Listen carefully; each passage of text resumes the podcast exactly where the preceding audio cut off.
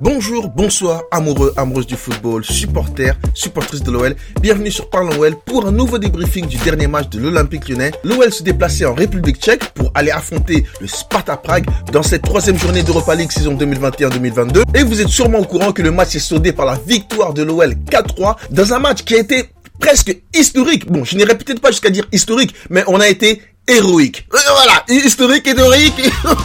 On joue un petit peu avec les mots de temps en temps sur Parlonwell. C'est aussi ça un petit peu le talent. Ça fait partie de moi, ça fait partie de mon club. C'est comme ça. non, non, mais encore une fois, on a vu un Noël à deux visages, hein, Dr Jekyll et Mr White. Ça arrive de temps en temps avec cet Olympique Lyonnais. Euh, les supporters le savent, hein, on est habitués. Mais il va falloir faire attention parce que on va pas toujours réussir à revenir au score. Bon là, c'était Sparta Prague, ça va. C'est pas non plus un ogre européen. Mais sinon, trois victoires, trois matchs, l'OL toujours premier de son groupe, c'est parfait. Avec cette victoire, on frappe un très grand coup. Je vais rapidement développer euh, ce match. Je vais aussi vous donner mes tops et mes flops lyonnais. Donc écoutez l'épisode jusqu'à la fin. Petite intro en musique et on y va. Parlons football sur Parlons OL.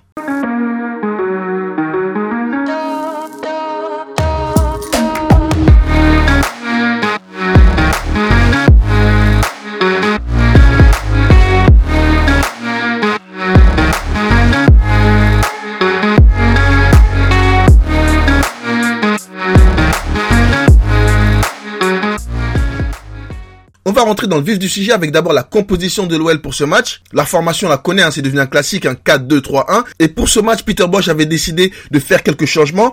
Paqueta devait être titulaire, hein, il n'était pas titulaire ce soir, il devait être titulaire, mais apparemment il est arrivé 1 minute 30 en retard à la causerie, et Peter Bosch hein, et le club hein, a décidé de le sanctionner et de le mettre sur le banc pour cette rencontre. Voilà, 1 minute 30 de retard, et ben tu débutes pas. Et personnellement, je pense que c'est une bonne décision, il faut parfois être ferme comme ça. Il y a personne qui est au-dessus de l'institution, que tu sois le meilleur joueur du ou même le meilleur joueur du championnat, on s'en fout, il faut être à l'heure, respecter tes coéquipiers, le staff. Donc sanction logique, il y a des clubs qui n'oseraient pas faire ce genre de choses. Je ne vais pas les citer, hein, on n'est pas là pour parler du Paris Saint-Germain. Mais voilà, décision forte de l'OL et je leur tire mon coup de chapeau pour ça. Allez, on avait donc Anthony Lopez dans les buts, Gusto arrière droit, Boateng Denayer dans l'axe, Enrique arrière gauche. Milieu récupérateur, on avait Thiago Mendes et Bruno Guimaraes. Milieu offensif, Shakiri, Awa et Toko Ekambi. Et en pointe, Kadewere.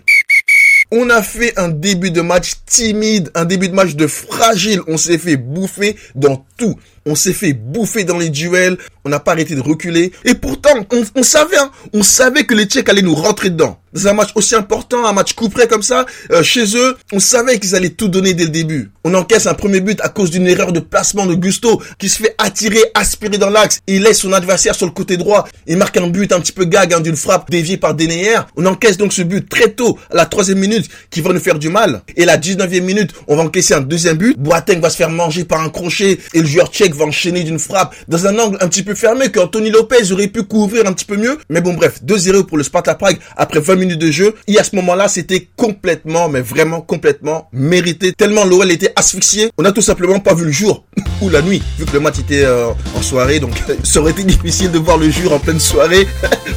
Vous voyez ce que je veux dire ou pas hein? Soirée, jour, il n'y a pas de... Hein? Non? Non, bon, bref, ok. Bref, euh, l'OL va quand même réagir en réduisant le score à 2-1 à la 41e minute. Ouverture fabuleuse de Boateng pour Toko Kambi. Toko Kambi qui arrive à contrôler son ballon en pleine course. Et il vient d'en tromper Nikta, ou Nikta, Nita, Nikta. Désolé, Nita je crois il s'appelle, je, veux dire Nikta. Nixa. non mais bref, il vient tromper Nikta. Nikta. Oh, je vais pas y arriver avec son nom de merde. Nixa, Nick. Oh il vient tromper Nika. Ça fait donc 2-1 pour le Sparta Prague. 2-1 qui sera le score à la mi-temps. Et moi, je me disais, enfin, pas que moi, je suis persuadé que la plupart des supporters lyonnais, ou pas les supporters lyonnais, la plupart des personnes qui connaissent le foot, qui regardent le foot, on savait qu'après un début de match aussi tonitruant des Tchèques, ils allaient baisser en régime. Et c'était logique. C'était logique qu'ils n'allaient pas pouvoir mettre la même intensité qu'ils ont mis pendant 28 minutes durant tout le match. C'était impossible. Même pendant une mi-temps, ils auraient pas pu. C'était trop. Parce que pendant les 30 premières minutes, ils étaient partout. Ils ont couru comme des malades et tout. On s'est fait étouffer mais on sentait, on savait que ça n'allait pas durer tout le match. À moins qu'ils soient tous drogués, ils n'allaient pas tenir, ils n'allaient pas tenir. Deuxième mi-temps. À la mi-temps, Peter Bosch a vu qu'il fallait faire quelques changements. Si on voulait revenir au score et voulait gagner ce match, il fallait absolument agir et il a fait des choix forts en faisant deux remplacements à la mi-temps. Donc Enrique arrière gauche est sorti euh, remplacé donc par Emerson et devant en attaque, Kadeure est aussi sorti remplacé par par le grand bonhomme, le monsieur, s'il vous plaît, donnez du respect, sœur Paqueta. Peter Bosch a décidé de faire entrer l'artiste à la mi-temps.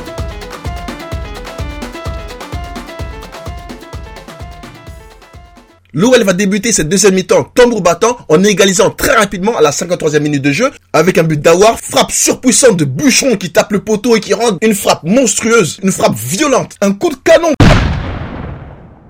2-2 entre le Sparta Prague et l'OL.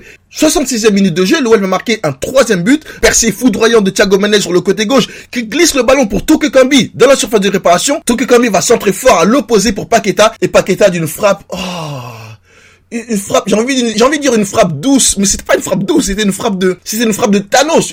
Mais ça, ça, ça me donne le sourire. Une frappe imparable. Il a allumé le gardien adverse. Une frappe qui a fait trembler les filets, qui a fait trembler le stade. Hein il est ah, mais en tout cas, ce qui est sûr, c'est qu'il a allumé la climatisation dans le stade. 74e minute de jeu, carton rouge pour Gusto. Et honnêtement, ceux qui ont vu le match, ce carton rouge, on l'a vu venir gros comme une maison. C'était inéluctable, c'était prévisible. Donc déjà, Gusto, il avait un carton jaune, et depuis quelques minutes, on sentait que les Tchèques mettaient la pression sur lui, à essayer de lui faire faire des fautes, pour qu'il reçoive un deuxième carton jaune, et donc le rouge. Et eh ben par le manque d'expérience, Gusto s'est fait prendre sur une action où il est un petit peu en retard, et prend un deuxième carton jaune, qui emmène le carton rouge, synonyme donc d'expulsion. Mais voilà, le manque d'expérience, le manque de maîtrise, ça fait que ah, il a été expulsé. Et là, plusieurs personnes vont rejeter la faute sur Peter Bosch en disant mais il aurait dû le remplacer plus tôt, etc., etc. Je suis d'accord avec vous que oui, il aurait dû faire le remplacement un petit peu plus tôt. Mais c'est facile à dire après. Et pour prendre la défense de Peter Bosch, il avait déjà remplacé deux joueurs sur quatre dans sa défense. Donc pour l'équilibre, c'était un petit peu compliqué de faire ce changement plus tôt. Il, voulait garder une espèce de balance dans la défense parce que pour ceux qui connaissent un petit peu le football, hein, ceux qui connaissent, ceux qui jouent, vous savez qu'en règle générale, tu touches pas vraiment à ta défense.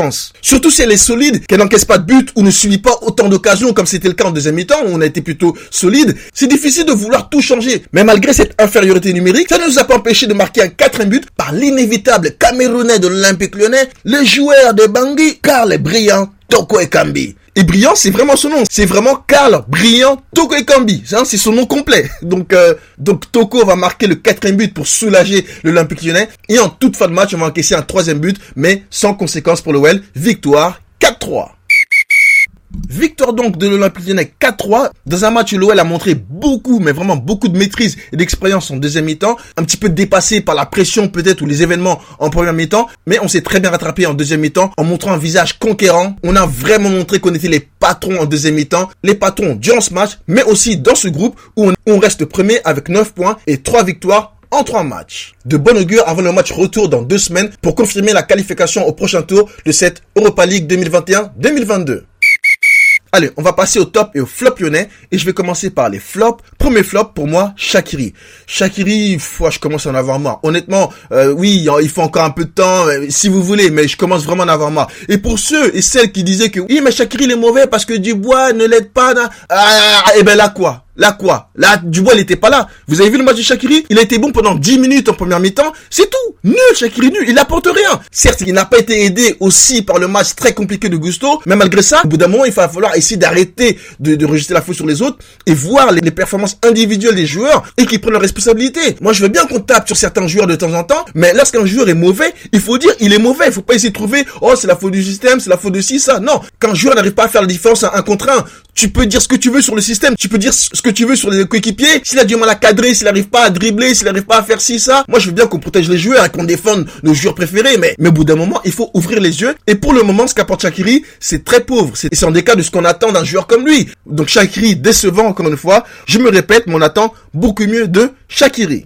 Deuxième flop, Gusto. Et eh, Gusto, il a fait un match très compliqué. Et je pense que là, on sera tous d'accord pour le reconnaître. Gusto, c'est aussi un joueur que j'aime beaucoup. Et je pense que ça à peu près tous d'accord pour dire que Gusto, c'est un meilleur arrière droit que Dubois mais pas actuellement. Il a encore besoin d'expérience. Ceux qui là, qui crient au Custo titulaire maintenant, maintenant, arrêtez Arrêtez de monter à la tête et de gazer les joueurs comme ça dès le début de leur carrière. C'est pas bon, ça leur met une pression inutile sur les épaules parce que ce sont des jeunes joueurs. Ils ont les réseaux sociaux. Ils voient l'envouement des supporters. Ils voient qu'ils sont aimés. Ils voient la propagande de certains supporters qui sont là à dire ah oui, il doit être titulaire, du bois sur le banc, nanana. C'est un joueur très talentueux qui a besoin encore de temps. Faut arrêter de lui mettre cette pression que oh lui il doit être titulaire tout de suite, tout de suite. Non, non. Et vous voyez que sur certains matchs comme ça, il n'a pas encore cette expérience du haut niveau ou la mentalité qu'il faut pour être performant lorsqu'il est sous pression. C'est un joueur qu'on doit protéger, qui doit faire des bouts de match, qui doit jouer peut-être des matchs de Coupe de France, au moins pour sa première saison. Et avec le temps, ça va venir. il va devenir un titulaire indiscutable. Certes, c'est un meilleur joueur que Dubois, mais actuellement, au moment où on parle, pas encore, pas encore. Il a besoin de temps. Autant, moi, je suis un des premiers aussi à critiquer les joueurs qui sont mauvais.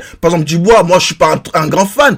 Mais aujourd'hui, même pas juste sur ce match, on ne peut pas dire que Gusto doit être titulaire à la place de Dubois. Et c'est même pas une question d'être fan ou pas du joueur. Je répète, pour moi, Gusto, c'est un meilleur joueur que Dubois. Mais au jour d'aujourd'hui, il ne peut pas vraiment prétendre à une place de titulaire indiscutable avec l'OL. Dubois, il amène un petit peu plus de sécurité, un peu plus d'expérience. Et on a besoin de ces joueurs-là actuellement. Et sur certains gros matchs comme Donc Gusto, il a besoin encore un petit peu de temps. Il faut protéger ce genre de joueur. Mais pas après 3-4 bons matchs. Ça y est, le dire que oui, il doit être titulaire indiscutable. Voilà, Dubois, on le vend et tout. Les supporters s'enflamment trop vite. Trop, trop vite. Et, je trouve que c'est un petit peu dommage. Mais bon, match raté de Gusto qui fait partie malheureusement de mes flops.